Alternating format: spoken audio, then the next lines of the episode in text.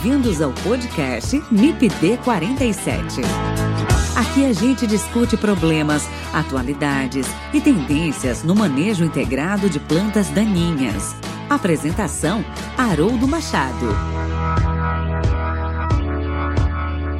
Siga nossa página no Instagram, MIPD47, onde você pode interagir mandando directs, sugestões e comentando os episódios.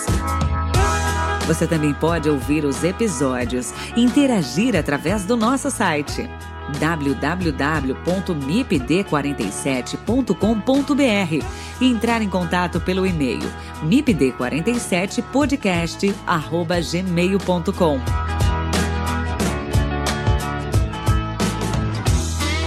O MIPD 47 tem o apoio do Comitê de Ação à Resistência aos Herbicidas, o Agarac BR Quer saber mais sobre resistência de plantas daninhas a herbicidas? Acesse o site www.agarac-br.org. Lá você encontra conteúdo de qualidade sobre resistência de plantas daninhas a herbicidas. www.agarac-br.org.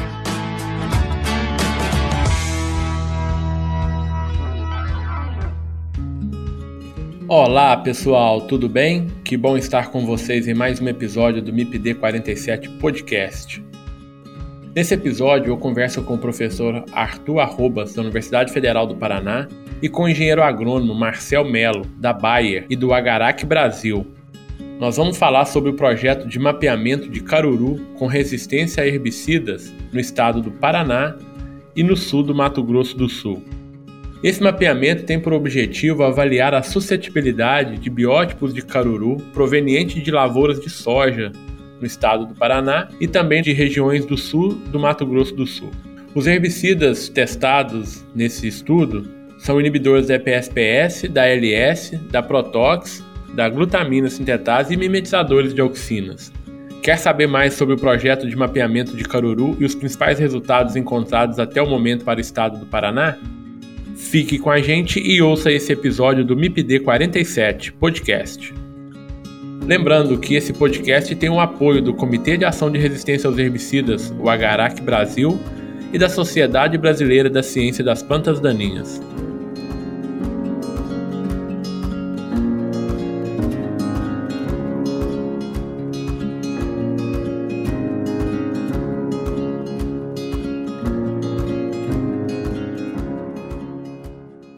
Olá, Arthur. Olá, Marcel. Tudo bem com vocês? Sejam muito bem-vindos ao MIPD 47 Podcast. Bom ter vocês aqui de novo, né? O Arthur já, já é de casa, né, Arthur? Já é a terceira, quarta vez que você está aqui com a gente. Marcel, obrigado. É a primeira vez de, com certeza, muitas outras, né? É muito bom ter vocês aqui. Muito obrigado, professor Haroldo. Eu agradeço o convite, a oportunidade de estar podendo participar aqui com vocês nessa, nesse bate-papo. Vou falar um pouquinho né, sobre minha, meu currículo, da onde eu vim, minha carreira dentro da ciência das plantas daninhas. Então, sou Marcel Melo, atualmente eu atuo como coordenador de resistência a herbicidas na Bayer, sendo responsável pelo programa de manejo de resistência, avaliação de risco e mapeamento no Brasil.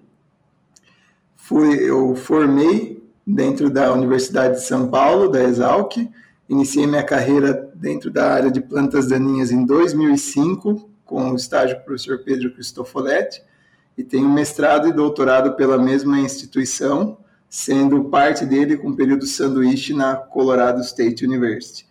Hoje estou aqui também representando o Agarac BR, como vice-presidente de assuntos técnicos dentro da gestão atual. Perfeito, Marcel. Muito obrigado, cara. É uma satisfação muito grande ter você aqui com a gente. Arthur, Quer falar de onde você é, Arthur? Falar então rapidinho, pessoal. Meu nome é Arthur Arrobas, sou professor de plantas daninhas na Universidade Federal do Paraná e agradeço o Haroldo pelo convite novamente para estar presente aqui e conversar um pouquinho com vocês. Fui colega, né, só para citar uma rápida introdução, fui quase colega aí do Marcel, mas durante o mestrado lá em Piracicaba, tanto minha graduação quanto meu doutorado na Universidade é, Estadual de São Paulo, Unesp, em Jabuticabal. Que bacana, coincidência bacana, Arthur. Bom, Arthur, Marcel, hoje nós, é, vocês estão aqui, né, para a gente bater um papo sobre mapeamento de amarantos, né, no estado do Paraná. A gente recentemente fez um episódio aqui com o professor Dirceu Agostineto e a Cláudia, que a gente falou sobre o mapeamento do, do caruru no estado do Rio Grande do Sul. Então hoje a gente vai subir um pouquinho no mapa e vai trazer então essas informações sobre uh, o mapeamento, né, coordenado pelo professor Arthur, né, Arthur, no estado do Paraná. Mas antes eu queria voltar, né, é uma pergunta que eu acho que vale a pena a gente situar os nossos ouvintes. O que, que é o caruru, né? Esse gênero de amarantos aí. Qual a importância desse gênero para como planta daninha é, para a agricultura aqui no, no Brasil? Bom, Haroldo, uma preocupação que eu vejo em relação a amarantos e outros gêneros de plantas daninhas, né, em relação a eles que ocorrem aqui no Brasil, principalmente um ponto que eu destacaria é a velocidade de crescimento que essas plantas possuem. Né? Então, são plantas que têm a fisiologia do tipo C4, vão muito bem em climas mais quentes, o seu desenvolvimento, e você tem dados aí, relatos que algumas espécies crescem aí 2, 3, 4 centímetros por dia. Então isso é muito preocupante pela questão de crescimento junto ao cultivo, sombreamento e até a própria extração de nutrientes. Né? Quando você pensa em capacidade competitiva junto com a soja e com o milho, tem alguns trabalhos que vão mostrando aí isso. Você pode incluir feijão, hortaliça, redução de 80% de produtividade, 50%, dependendo das densidades. Então é uma espécie mesmo bem agressiva, prolífica em se reproduzir, produz bastante semente. Essas sementes ali vão acabar ficando no solo, formar aquele banco para uma próxima safra. E outras questões também estão relacionadas à resistência de algumas espécies e algumas populações dentro dessas espécies a alguns herbicidas frequentemente usados em lavouras, como, por exemplo, na soja. Perfeito. Ô, ô Marcel, quer complementar um pouquinho o, o que o Arthur nos, nos, falou? Sim, conforme o professor Arthur estava comentando, né, um dos grandes riscos, tanto para a cadeia produtiva quanto para a indústria no geral, seria a questão dessa alta prolificidade aí da espécie, né? Então, a gente vai pegar espécies dentro do gênero Amaranthus aí que conseguem produzir de 100 mil sementes até um milhão de sementes aí, que é o caso do nosso amigo Amaranthus palmer, que está presente aí no norte do Mato Grosso, chegou aqui como uma espécie invasiva à nossa flora, né? A gente não tinha ela presente no Brasil anteriormente. De brinde já veio já com características de resistência a inibidores DLS e EPSPS, e a maior preocupação aí é que dentro desse gênero também eles possuem é, problem, alguns casos de hibridação, então dependendo da proximidade genética né, que eles têm entre as espécies do gênero, eles têm maior chances de hibridação e poder produzir plantas aí que dificultam a nossa identificação no campo. A gente vai saber que é caruru, mas não vai saber ao certo a espécie. E a característica de resistência pode ser passada independentemente daí da pressão de seleção. Então, isso aí é um dos grandes problemas aí que a gente vê para o futuro se não for bem manejada esse gênero aí de maneira geral. Perfeito. Não, bacana que vocês falaram, né? Porque é uma planta, assim, são plantas muito, são espécies muito competitivas, né? Em especial quando a gente pega aí soja, amplamente distribuídas também essas espécies aí no Brasil, né? Então a gente tem problema de caruru no Rio Grande do Sul, em lavouras de soja, né, e milho, e a gente tem na zona da mata de Minas, no Cerrado, enfim, essas plantas, é, essas espécies estão distribuídas aí é, no território nacional, né? E como vocês comentaram também, essa capacidade competitiva muito grande, né? Então, assim, perdas enormes podem ser é, atingidas com uma planta por metro quadrado, né? É, pensando em soja, por exemplo, né, Arthur, que você comentou, perdas extremamente altas aí pela devido à falta de controle, né, é, dessa, dessas plantas aí de caruru. E uma coisa que vocês já falaram aí também nessa, nessa introdução, nesse início, né, que é com relação à resistência, né, muitas espécies ou algumas espécies de caruru apresentando aí populações com resistência. Mas mais especificamente, o Arthur e Marcel, nós estamos falando de resistência a quais herbicidas? Perfeito. É, aqui no Brasil, né, Haroldo, quando a gente fala de amarantos híbridos, a, a resistência que ela apresenta, pelo menos a, a, potencial resistência que a gente tem encontrado, é a mesma que do Amaranthus palmeri no Mato Grosso. Então, seria uma resistência aos herbicidas inibidores da LS e ao herbicida glifosato, né, o inibidor da EPS-PS. Então, essa planta sobrevive a esses dois mecanismos de ação. E uma questão interessante, né, depois a gente pode falar sobre as percentagens que a gente chegou aí com o projeto, é que diferente aí de algumas outras espécies ou de alguns outros mecanismos, é, é, bem interessante o mecanismo de resistência que ela apresenta ao herbicida glifosato, né, onde foi encontrada uma tripla mutação do GNPS-PS, o que acaba tornando a enzima bem sensível e acaba fazendo com que aquele fator de resistência, né, quanto a mais de herbicida a gente precisaria aplicar para controlar a população resistente frente a uma suscetível, são valores extremamente altos, né? Tem aí valores acima de 20, né? Então, seria uma quantidade gigantesca de, de herbicida que você precisaria para o controle. Então, é uma planta insensível. Você pega a planta aí de duas folhas, quatro folhas, bem pequenininha assim, numa condição nada estressante, uma condição confortável para o crescimento dela, né? Uma condição tranquila de temperatura, umidade, e ela sobrevive a dobro, quatro vezes a dose do herbicida e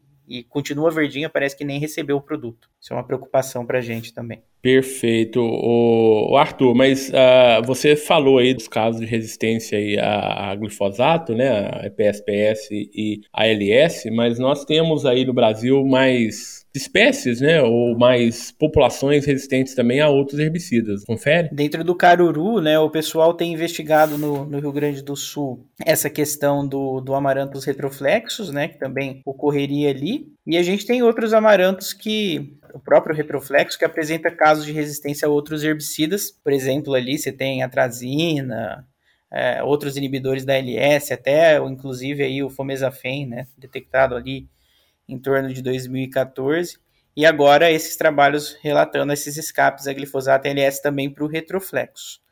E aí tem a questão do Palmeri lá no Mato Grosso, né, que fica, fica essa distribuição.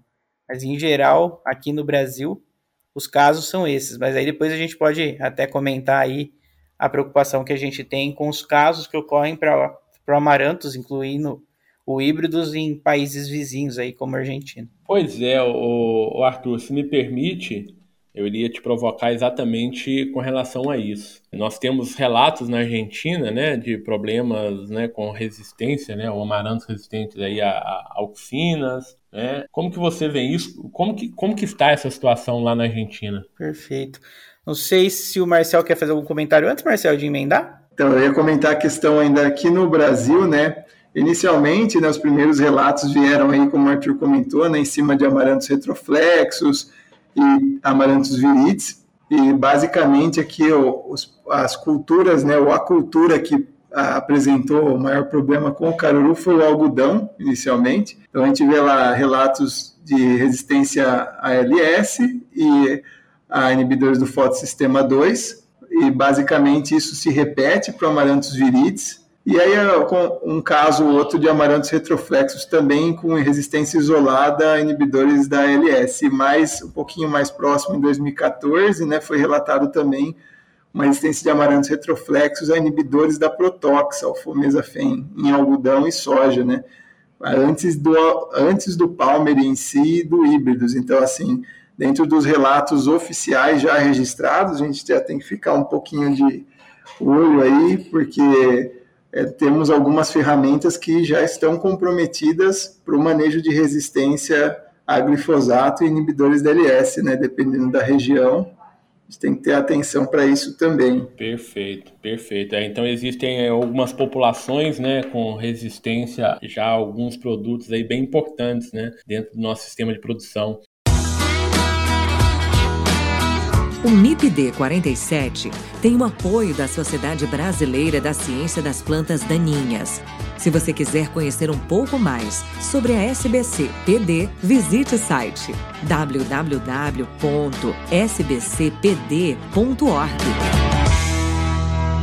Mas eu queria indagar vocês também, Arthur e Marcel, com relação aos nossos vizinhos. Vamos colocar aqui em especial Argentina, porque a gente já, já observa alguns relatos ali de, de resistência, né? Em especial a herbicidas auxínicos, né? E, e alguns, algum inibidor da, da Protox. Como que como que está essa situação aí na Argentina? Então, Haroldo, um motivo de preocupação nosso é que na Argentina nós já temos relatos de amarantos híbridos, relatos e comprovações né, de amarantos híbridos com resistência tanto ao herbicida de camba e ao 2,4-D, duas importantes ferramentas, né, dois herbicidas oxínicos que estão né, iniciando, estão iniciando a fazer parte do manejo dentro das ferramentas que a gente tem químicas dentro, por exemplo, do cultivo da soja, seja em dessecação ou até pós-emergência. E, e, além disso, a gente tem também o amarantos híbridos resistente ali, detectado um pouquinho mais tarde, em relação a herbicidas inibidores da Protox, no caso foi o Fomezafem, e vale lembrar também que não só, né, é um outro ponto de atenção, conforme o Marcel comentou, essa resistência ao Fomezafem, além de ocorrer para outras espécies no Brasil, ela ocorre para o amarantos híbridos na Argentina e ela também ocorre na Bolívia. Então, assim, aparentemente tem algum, algum processo envolvido na seleção de plantas ali, alfomesafem, que ocorre para o híbridos. Perfeito, perfeito. Marcel, quer complementar, por favor? É um ponto importante, o professor Arthur, ele mapeou bem esses relatos dentro dos países vizinhos, né?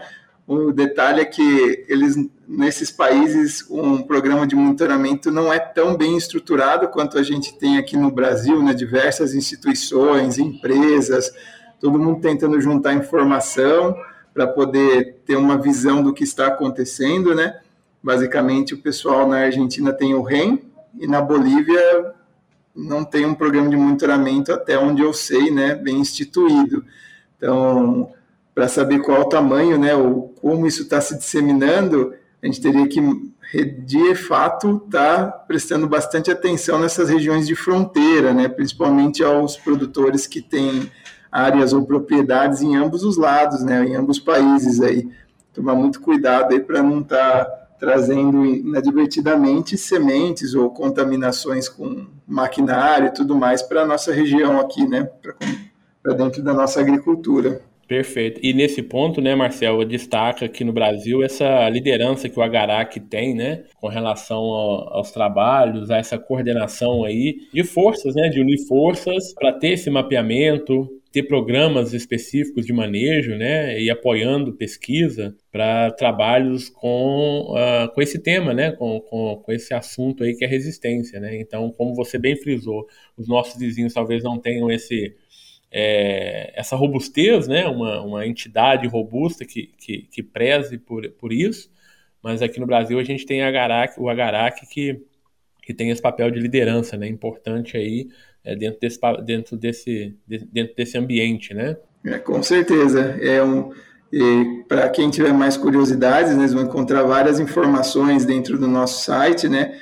www.agaracifembr.org lá desde vídeos instruindo sobre esse tipo de problemática, disseminação, estratégias para fazer uma boa limpeza das colhedoras dentro do transporte de maquinário, né?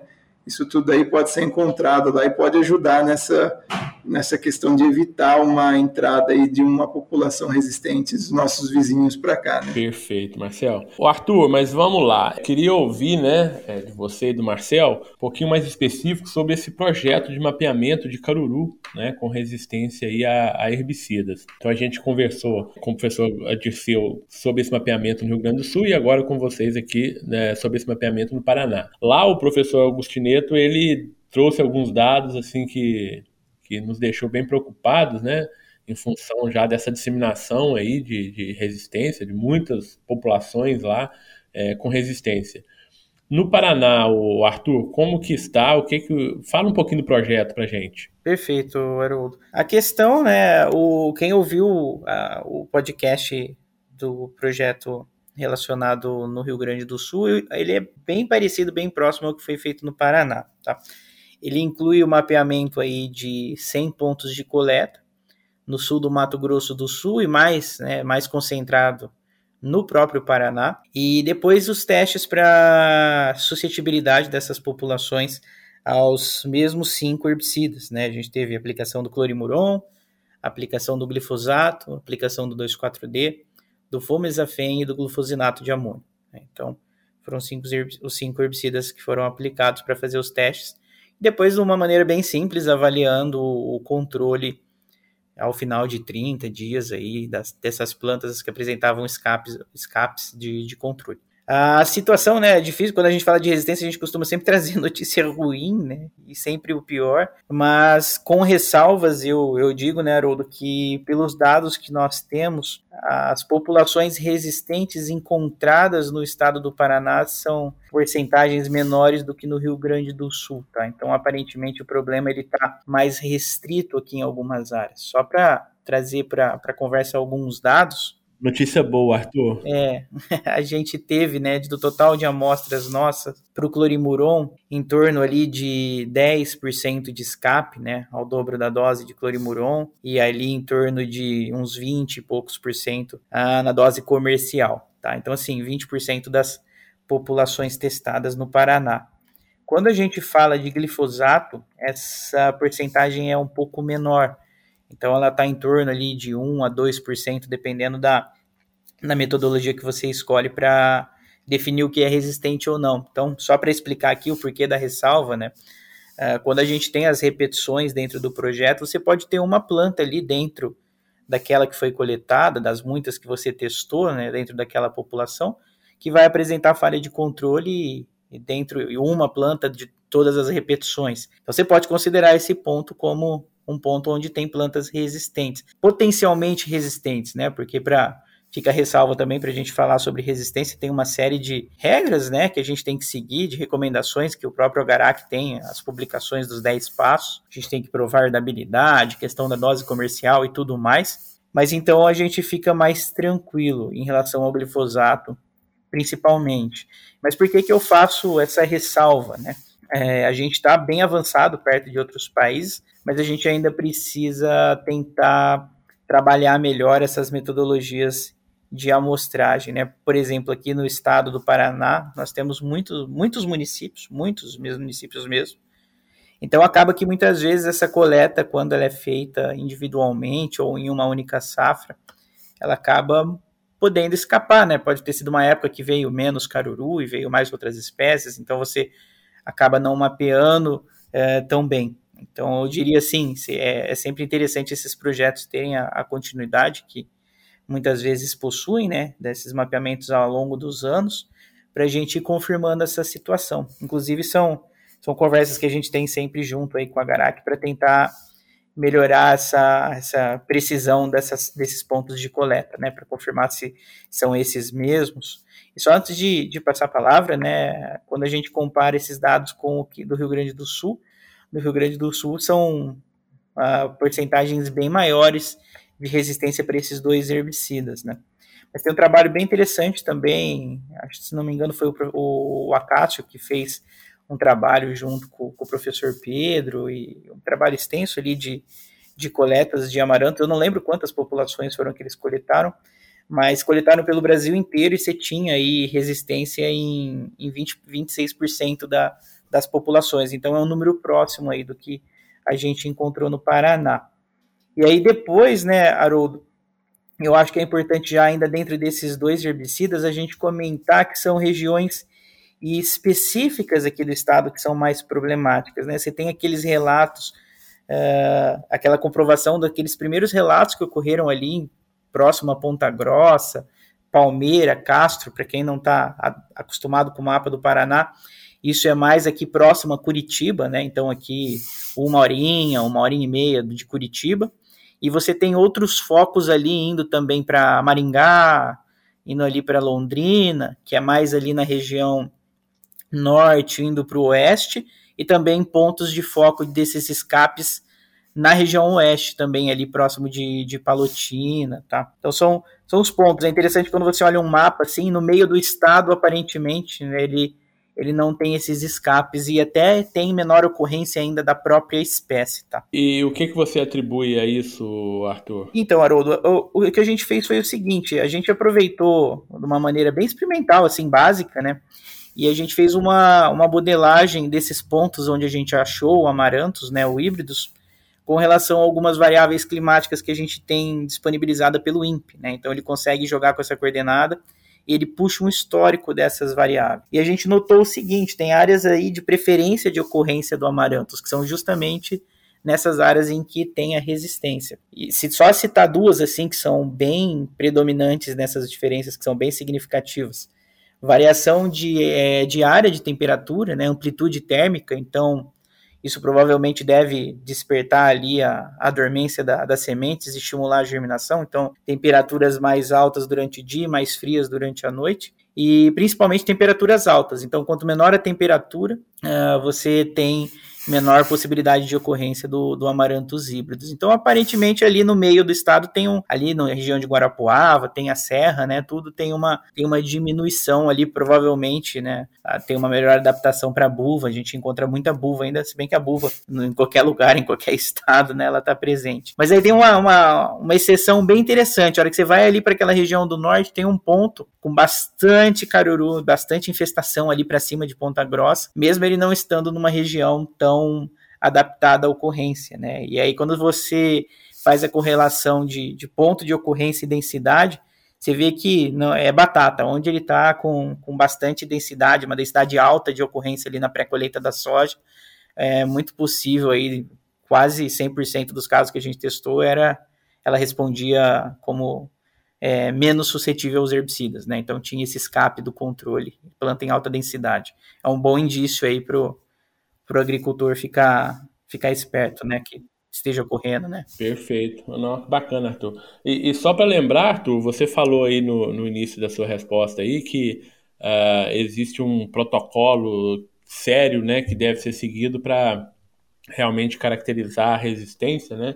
E aí, só para chamar a atenção dos nossos ouvintes, quem não ouviu o episódio 67, volte lá, né, e ouça, porque lá nós falamos exatamente sobre os 10 passos para a caracterização da, da resistência né, de plantas daninhas a herbicidas. Ô Marcel, você quer complementar um pouquinho o, sobre o projeto é, do professor Arthur? Sim, o interessante né, que é, na verdade a gente acaba pintando muitas vezes o diabo mais feio do que é, né? Então, a hora que a gente vai avaliar de fato com amplitude essas amostragens, a gente vê que isso varia muito de propriedade para propriedade, manejo para manejo que fiquem voltada ao manejo, né, para a seleção dessa resistência, mas vale lembrar aí que, como o professor Arthur mencionou, a questão desse, dessa modelagem de ocorrência, ela está direcionando aí para uma situação onde você vai ter muitos indivíduos sendo expostos a uma pressão de seleção de herbicida, seja qual for ele. Então é bem é interessante ficar atento nessas regiões aí que ele comentou. Então, onde tem essa grande amplitude térmica aí, de calor de dia e frio à noite, que estimula os fluxos de germinação do amaranthus, provavelmente é onde você vai estar tendo uma maior probabilidade de estar selecionando populações resistentes, vamos falar assim, né? Então, a questão do sul do Mato Grosso do Sul, ali oeste do Paraná, sudoeste do Paraná, uma região ali que o professor Arthur comentou também, ali próxima de Castro, né? Que a gente vê dentro do mapinha lá, que pode estar tendo uma maior ocorrência de amarantos devido a essa variação térmica, provavelmente também vai correlacionar futuramente com uma maior chance de ter resistência, ou vai demonstrar, né? Uma questão de seleção para populações existentes. Perfeito, perfeito. Não, bacana essa, essa, informação que, você, que vocês trouxeram, né, né, Arthur? Esse mapeamento aí, essa correlação aí importante que já serve de alerta, né, ao produtor para ele tomar as decisões ali e ficar de olho no que possa acontecer. Você está ouvindo o MIPD 47 com Haroldo Machado. Ô, Arthur, mas quais são os parceiros aí que você tem nesse projeto? Né? A gente sabe que trabalhar com resistência não é fácil, em especial para conseguir as populações ou para conseguir as sementes né, das plantas ali. Esse trabalho de campo ele é, ele é muito árduo, né? Como que você tem administrado isso? É bem árduo, sim, né? Mas uma, uma coisa que é interessante que acontece, né, Haroldo, como eu tô na Universidade Federal do Paraná há só cinco anos, né? Passa rápido, mas é pouco tempo né, para conhecer a, as culturas que, que eles implementam aqui. Desse projeto eu quis sair eu mesmo na, com o carrinho e ir buscando, se enfiando na lavoura, né, até para conhecer as diferentes realidades aqui de produção do estado. E claro, ali no, no Oeste a gente tem uma grande parceria junto com, com o professor Alfredo e com o Leandro Albrecht, também da mesma UFPR, né? Só que é outro campus ali, então aquela região eles ajudam sempre bastante. E a gente teve parceria também com o Paulo, professor da Universidade Federal de Grande Dourados, para essas coletas no sul do Mato Grosso do Sul. Mas grande parte foi, foi, foi coleta mesmo na, identificação, descida lá para ver a planta, né, esses focos. A ideia é que a gente continue isso, mas agora de uma maneira aí, aplicando um pouquinho mais de modelagem para a gente conseguir modelar também os pontos de coleta, né, né, Haroldo? A gente tem aqui no estado do Paraná a Agência de Defesa Agropecuária, que também é uma grande parceira nossa, e ela possui o sistema Ciagro, que é feito o registro de toda a recomendação de herbicidas que é feita, herbicida, inseticida, fungicida, qualquer agrotóxico. Então a gente consegue ver quais são os pontos, por exemplo, quais são os municípios, inclusive até quais são as propriedades, né, que estão utilizando, por exemplo, mais glifosato, que estão aplicando com maior frequência, maior volume de aplicação. A ideia é a gente conseguir agora para os herbicidas específicos pode ser para o caruru, para qualquer outra espécie, e nesses pontos e nesses municípios com maior aplicação, com seja em frequência ou volume, para que a gente consiga verificar uma, até antecipar, né? Antecipar o problema, detectar esses focos de maneira mais rápida para fazer depois aí uma possibilidade de contenção. Não, legal, Arthur. Bacana essa parte da modelagem, né? Você já está trazendo algo novo aí também, algo que está incrementando aí, né, para os trabalhos, né? Isso eu acho bem bacana, bem bacana. Parabéns. Um outro detalhe, né, Haroldo, que eu acho que vale a pena a gente chamar a atenção é em relação aos outros herbicidas que a gente testou. É, dando uma olhada no trabalho do Dirceu, né, e, e ouvindo o que ele comentava, ele citou uma situação bem específica para o herbicida 2,4-D. Né? E o que a gente notou aqui, né, nós não notamos resistência ao herbicida 2,4-D, aquela sobrevivência de plantas ao dobro da dose, alguma, alguma coisa assim bem do sintoma do herbicida típico, mas o que a gente notou é que existe sim, né, assim como o Dirceu notou, já uma velocidade distinta, né, uma velocidade diferente ali no controle das plantas após a aplicação. Eu diria assim, uma diferença, poderia até atribuir esse nome, né, uma diferença de sensibilidade, que aí não, não seria tanto no nosso caso uma diferença de, de sensibilidade final, mas de velocidade com que a planta lida com o herbicida. Então esse acho que é um ponto que a gente tem que ficar um pouco mais atento nos próximos anos, né, seja aqui, seja no Rio Grande do Sul, seja em Santa Catarina, no Mato Grosso do Sul. E que os outros dois herbicidas, né, também trazendo uma notícia boa aí, tanto o fomesafen quanto o amônio glufosinato, quando aplicados no, no estágio recomendado, tiveram aí 100% de controle das, de todas as populações. A gente não teve falha de controle para essas duas moléculas, né, e esses dois mecanismos de ação.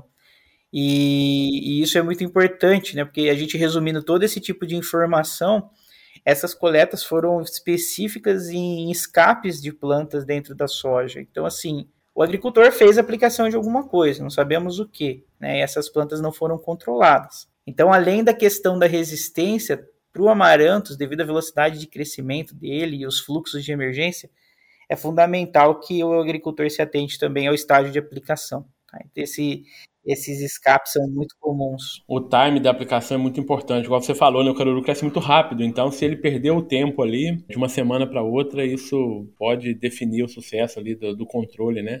O, o Marcel, eu queria, como a Garac, né, como que você vê né, a importância desse trabalho, né, como que a Garac é, vê né, e, e, apoia essas iniciativas né, de, de, de, mapeamento, de levantamento aí de populações de plantas daninhas resistentes? A ideia aqui dentro do Agarac né, é nós tentarmos identificar inicialmente esses focos de resistência e, se possível, até prevenir essa disseminação para mais áreas, né? Que dentro do setor industrial nós entendemos que não é só um prejuízo para o produtor ou para a indústria em si, isso acaba, acaba comprometendo toda a cadeia produtiva, desde aumentar o custo de produção, que acaba gerando uma inflação, e tudo que depende da soja ou do milho vai receber esse aumento de custo junto e vai repassar isso aí para o consumidor final. Então as coisas acabam tendo seu valor aumentado e a nossa moeda acaba desvalorizando aí para comprar uma carninha no fim de semana, fazer o churrasco, ou para a gente ter uma, uma vida mais confortável aqui no nosso país. Então, assim, é de suma importância, por isso que a gente estimula cada vez mais esses trabalhos focados na identificação e no manejo para garantir que o produtor ou a cadeia produtiva, de uma maneira geral, tenha ferramentas acessíveis, né? E possa fazer esse controle de uma forma aí dentro do, do custo ou do orçamento que a gente tem aí dentro de cada propriedade. Então, a ideia é não ter isso impactado. O foco também aqui é sempre entender que o manejo integrado é que vai estar tá resolvendo aí, não vai existir nenhum produto sozinho que vai fazer esse controle milagroso aí, ou, ou evitar a, a, seleção de biótipos resistentes, né? Então, sempre focar, quando possível, aí, em fazer um plantio, uma cobertura vegetal, utilizar os pré-emergentes, que vão reduzir o número de plantas que vão emergir para diminuir a pressão em cima do pós-emergente, e tentar evitar essa disseminação aí com maquinário. Então, é tudo em cima disso que a gente vai estar tá fomentando os trabalhos lá no Agarac, para poder levar essa informação com mais clareza, né, em formas de vídeos, ou artigos, folders, banners, né, que é o que a gente procura fazer dentro do comitê. Perfeito. Podcasts podcasts, os podcasts, eu sou um grande defensor do seu, do seu podcast, professor Haroldo. muito obrigado. sempre, sempre estimulo os estagiários e outras pessoas que são da área também a estar escutando aí, porque tem muitas informações interessantes aí, né? Perfeito. A gente agradece muito a, a parceria do Agarac, Marcelo. Com certeza é muito importante para que é, a gente continua aí nessa, continue aí nessa, nessa luta, né, né, Trazendo aí esses episódios, fazendo os nossos colegas aí, parceiros, né?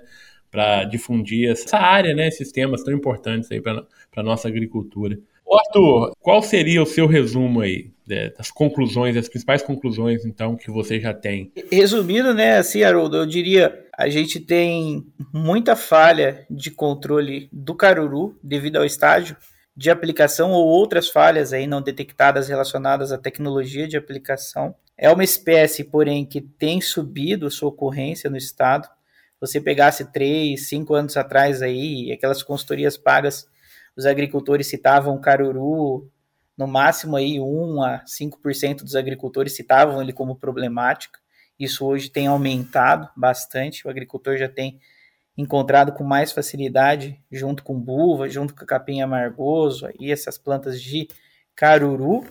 Colocaria aí que a gente pode continuar usando como ferramenta para uma rotação de mecanismos de ação ou própria mistura os herbicidas amonoglufosinato, fomesafen e o 2,4-D com um pouquinho mais de cuidado, sempre observando os sintomas aí típicos esperados do herbicida e, e verificar sempre o, o controle depois que foi feita a aplicação.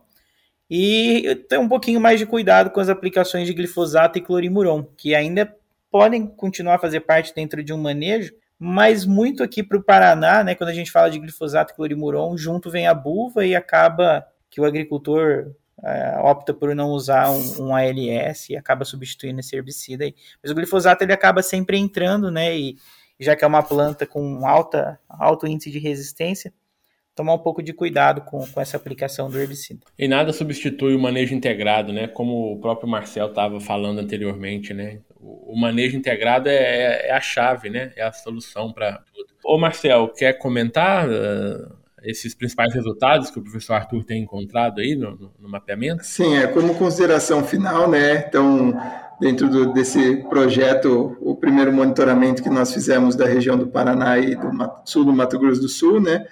É, fica o alerta para a questão do, da presença do gênero Amaranthus, com poucos, poucas localidades com resistência, porém a presença muito forte, ou seja, isso aí pode no futuro se tornar um problema se não for observado agora, através de um manejo preventivo. E uma dica que eu deixo aqui é, pessoal, observar como é a situação, tanto nos países vizinhos aqui, que o Arthur já comentou, né, na Argentina, Bolívia, mas também nos Estados Unidos, que é onde eles têm bastante problema com o gênero amaranthus nas culturas aí de grãos e fibras, especificamente soja, milho e algodão. Adotar sempre que possível o manejo integrado, não deixar para controlar essas, essas plantas ou espécies desse gênero quando elas já estão em estágio avançado de desenvolvimento.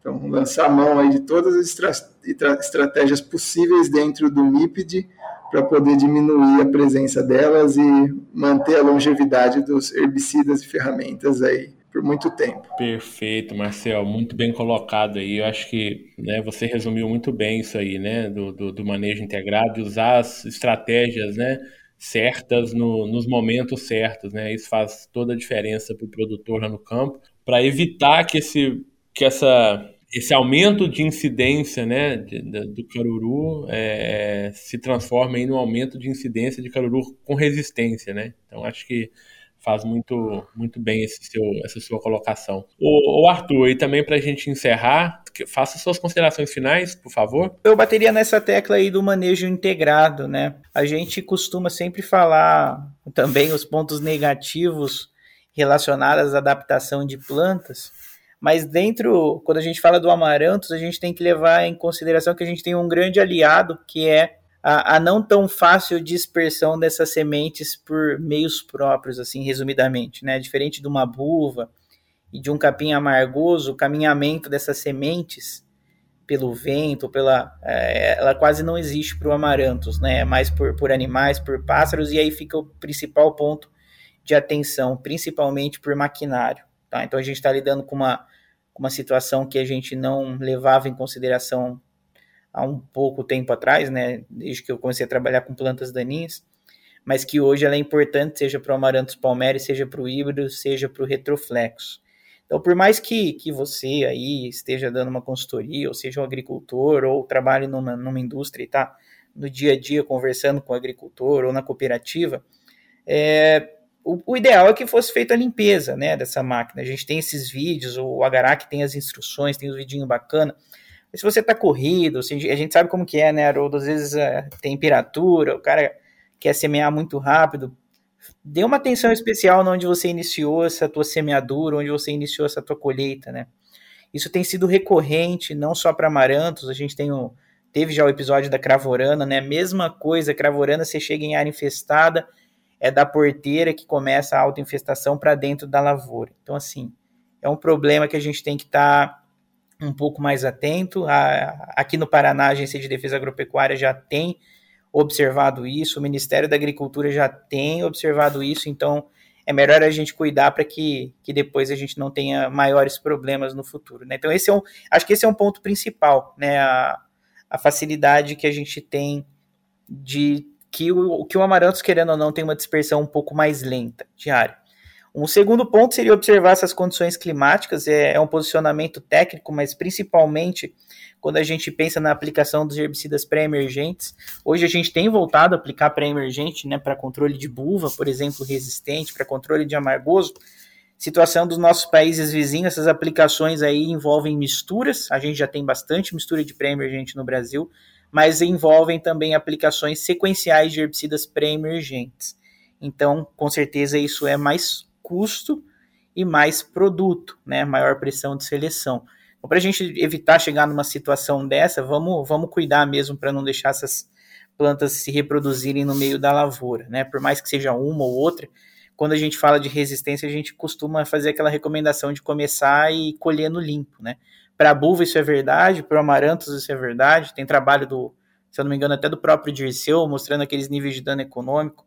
Para o amarantos também, em geral, esse nível de dano econômico é menos do que uma planta por metro quadrado.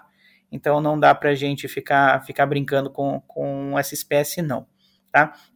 E um outro ponto né, que eu ressaltaria é a questão do próprio controle químico, que faz parte também dentro de um manejo integrado, de fazer sempre aquela rotação e principalmente a mistura de mecanismos de ação quando for pensar no controle do amarantos, para que a gente não tenha a seleção de plantas aí com resistência a outros mecanismos. Né? Tem os que ocorrem nos outros países, mas nada impede da gente ter a, a própria seleção aqui dentro do nosso país, devido à área que é plantada com soja, milho e, consequentemente, o, o quanto que é aplicado de produto. Perfeito, Arthur. Muito obrigado. Muito obrigado, Marcel. Então, a gente é, realmente fez um overview aqui sobre o problema do, das espécies né, do, de amarantos. Então a gente tem agora bem compilado Rio Grande do Sul, bem compilado aqui o Paraná, e realmente são espécies aí de, de, de amarantos que a gente tem que cuidar, né? Como você bem falou, né, Arthur? Começar a lavoura no limpo, terminar no limpo, porque com a resistência a gente não, não brinca, né? Então, muito obrigado novamente vocês por participarem aqui do MIPD 47, desse episódio. Muita informação boa, muita informação de qualidade. Tá? Me despeço de vocês, Arthur, de você, Marcel. Espero vocês aqui também em outras oportunidades, né? Obrigado, professor Haroldo. Agradeço o convite e sempre que precisar, estou disposto a participar novamente. Beleza, Marcel, muito obrigado, cara. Foi um prazer te conhecer e com certeza você estará aqui com a gente novamente. Arthur, um abraço. Bom, Haroldo, eu agradeço, a, agradeço então ao convite, sempre um prazer estar aqui. E agradeço também uma, na, no nome do Marcel aí, o Agarac, por todas as ações aí de incentivo à pesquisa e, e ações aí de, de extensão que ele vem desenvolvendo. Com certeza vem ajudando muito aí a unir as informações que os diferentes centros de pesquisa vêm produzindo de informação no Brasil. Né? Isso é muito legal, a gente não ficar sempre na dependência só do setor público e ter essa interação com o setor privado. Obrigado aí, Marcel. Obrigado, pessoal da Garac.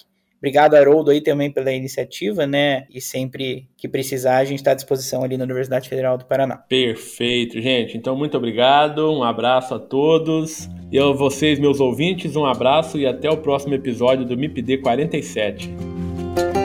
O MIP-D 47 tem o apoio do Comitê de Ação à Resistência aos Herbicidas, o Agarac-BR. Quer saber mais sobre resistência de plantas daninhas a herbicidas? Acesse o site www.agaracifembr.org. Lá você encontra conteúdo de qualidade sobre resistência de plantas daninhas a herbicidas. www.agaracifembr.org. você gostou desse episódio, compartilhe no Instagram marcando o arroba MIPD47. Se quiser enviar sugestões, o e-mail é o mipd47podcast@gmail.com. Ouça também os outros episódios em www.mipd47.com.br. Siga o MIPD 47 na sua plataforma de podcasts preferida e também no nosso Instagram, o arroba MIPD47.